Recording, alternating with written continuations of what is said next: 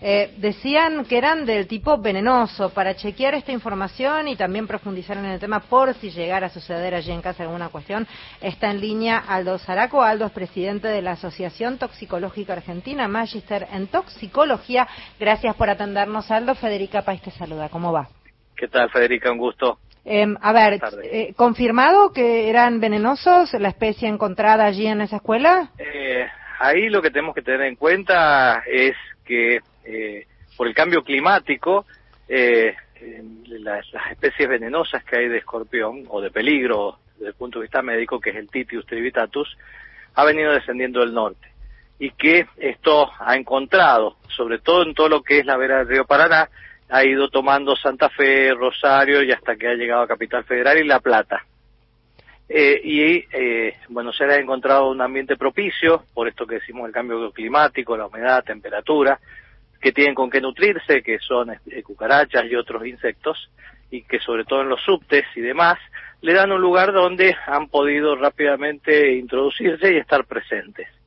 Entonces, lo que tenemos que saber son cuáles son los cuidados y recaudos para evitar el encuentro con este arácnido, que son los escorpiones o alacrán, que eh, pueden generar un emponzoñamiento y que sobre todo pueden llevar a casos de gravedad en niños pequeños, que es donde mayor riesgo hay. Aquellos que tienen menos de 9, 10 años pueden hacer casos más graves, no escapando de esto también adultos, pero suelen por diferencia de tamaño, peso y cantidad de veneno, no ser tan eh, graves como en los pequeños. Eh, por eso, vuelvo a la pregunta que te hice, Aldo. ¿Ustedes pudieron confirmar si la especie encontrada en esta institución educativa era de No la especie participamos nosotros directamente, ahí ha intervenido directamente la, autoridad de la Ciudad de Buenos Aires. Bien. Eso hay que identificar. Pero por ahí no, no, no centrarse en si, si es o no es de riesgo. Lo que hoy, un poco lo que habíamos hecho con esta introducción, es saber que están presentes y que esto tenemos que... O sea, que potencialmente puede, si uno encuentra un alacrán, puede ser venenoso.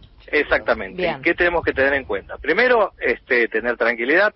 Segundo, eh, hacer las medidas de prevención, que es en todo lo que son los albañales, lo que tiene que ver en donde puede salir el agua de lluvia o demás eh, resumideros, poner que hoy vienen eh, y venden en distintas ferreterías eh, unos cierres de plástico que evita que no puedan salir ya que están en estos lugares oscuros donde tienen alimentos como cucarachas y que pueden entrar al ambiente. Tipo rejilla.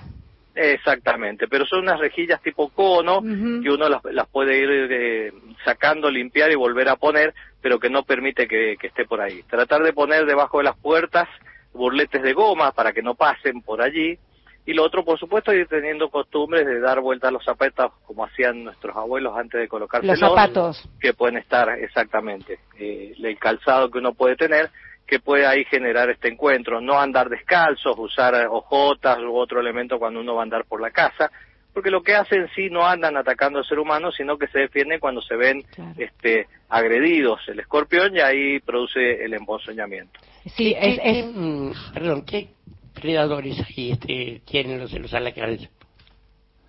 ¿Cómo, perdón? ¿Tienen algún tipo de predadores los alacranes? No.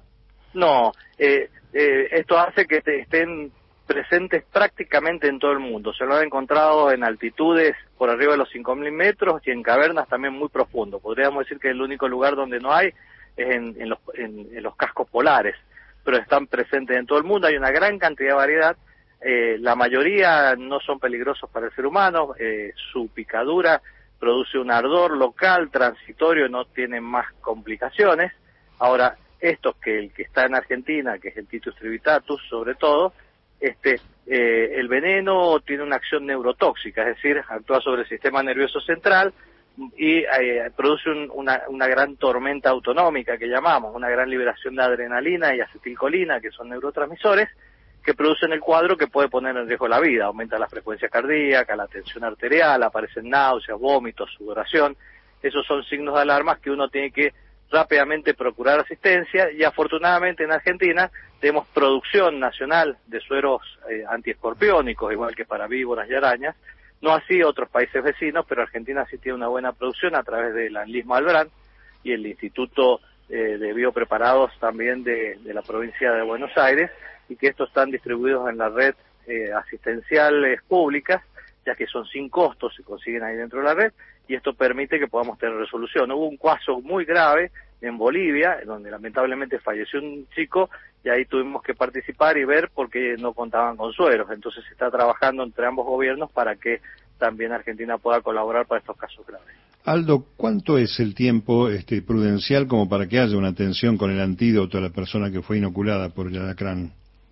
Generalmente, en el caso específico del escorpión alacrán, lo ideal es que tiene que ser en las primeras horas, eh, ya que, y acá estamos hablando de niños eh, por debajo de los nueve años, porque esto tiene una evolución muy rápida. Esto lo que nos tiene que sorprender es que se bañan en sudor, eh, aparecen vómitos, que esos son signos de mal pronóstico, empieza falta de aire, como a burbujearle el pulmón, aumenta la frecuencia cardíaca, hay palidez, porque hay una gran liberación de, adrenalina, y esto la atención general que se hace en cualquier centro, y ahí se coordina el suministro del antídoto, que tiene una acción eh, rápida y muy efectiva.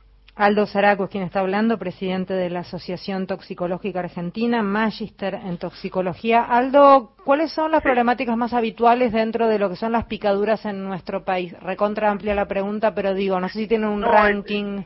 Es, amplia, pero sencilla. En sí, a veces tenemos mucho miedo y es muy sencillo. Dentro de las arañas, de, de las más de 500, 800 especies que hay, tenemos dos que son de importancia, la viuda negra, que es la Lactrodectus, y la araña de los rincones, que es la Loxocelia. Y después, en escorpiones, el Titus trivitatus. Y en eh, ofidios, este, las víboras, eh, eh, tenemos el 95% es yarara, yarara chica, yarara ñate, la yarara grande, un pequeño porcentaje de cascabel y coral muy excepcional. En esta en este ranking de cuáles son los que tienen, y que también está la foneutra en las arañas, la más importante y que genera mayor cantidad de consultas y cuadros que necesita antídoto es la araña de los rincones, la, eh, la eh, loxoceles, que muchas veces sale en prensa por las complicaciones y que puede tener a también casos de gravedad. Y que está, en teoría, en cualquier lado, ¿no? Es como En todo el territorio argentino, en Chile, Uruguay, eh, o sea, tiene una amplia distribución, está dentro de las casas, prácticamente todas nuestras casas. Ay, qué miedo me da lo que me estás diciendo. Hay que aprender a convivir, que son estos cuidados, mantener la, la cama separada de la casa, sacudir bien la De la casa, no, la cama, la cama... La, cama, de la pared. De la, pared. Eh, Pero nadie tiene la cama separada. O sea, la cabecera da contra la pared, indudablemente. Sí, pero separarla unos 10, 15 centímetros. Porque estas arañas, la loxoceles de ámbitos nocturnos, sale de noche a cazar, realmente está dentro de los placares, ropa que hace tiempo que no usamos, y ahí es donde se encuentra. la noche a veces sale a cazar y si baja por la pared se encuentra en la cama, por ahí se mete y cuando dormimos la podemos aplastar y ahí nos avisa con con un picotón que, la estamos aplastando. Qué miedo, qué miedo Pero me está dando. tener ese cuidado este, de, apartarla nada más que unos 10, 15 centímetros en la cama de la pared. Si voy a usar ropa que hace tiempo está guardada y no uso, sacudirla muy bien antes de usarla, la que es de uso habitual es raro que esté ahí porque no, mm. no, no, no, participa en la actividad humana, pero sí sacudir bien cuando voy a sacar una remera, un, un pullover o un pantalón que hace mucho que no uso, sacudirlo como una vieja costumbre, igual que la de dar vueltas los zapatos, son elementos importantes. Si voy a eh, sacar los cajones del placar y demás, no ponerlo arriba de la cama porque puede estar ahí debajo del cajón, que son estas que hacen estas bolitas como de lana pequeña abajo de los cajones, atrás de los cuadros, pero saber también que contamos con suero suficiente. Esa es la que más consulta genera en el país por por accidente. Y en el caso de que en el caso de que se pueda Aldo fumigar, a ver, si si no tuviéramos la la, la, economía como para llamar a una empresa fumigadora que venga una o dos veces por por año. La respuesta es no, no fumigar. ¿Por qué?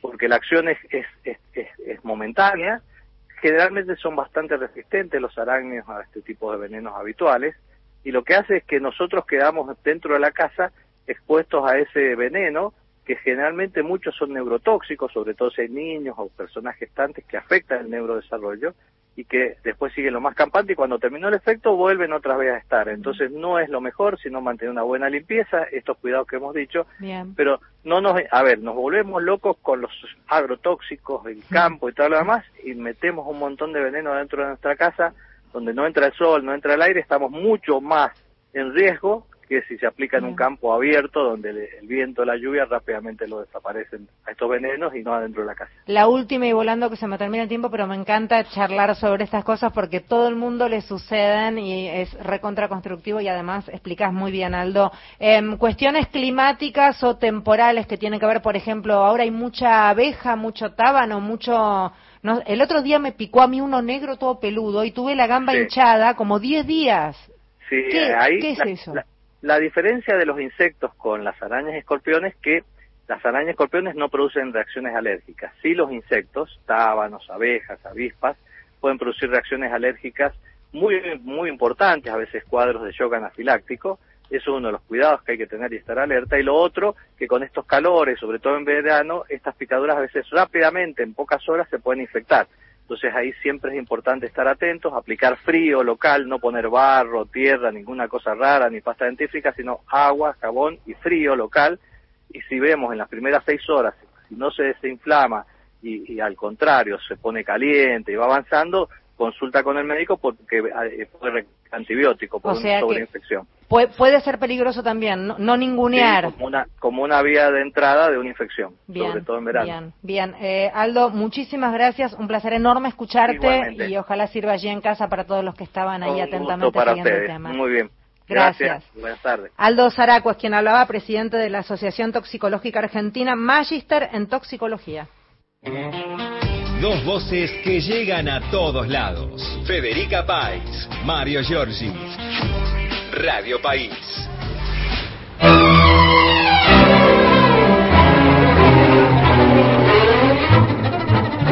Y nosotros acá nos fumigamos porque tenemos el moscardón, ¿no? Hablando de bichos, vuela, vuela, vuela y se posa en el gran Jorge Dorio. Bueno, para el día de hoy, jueves 9 de mayo,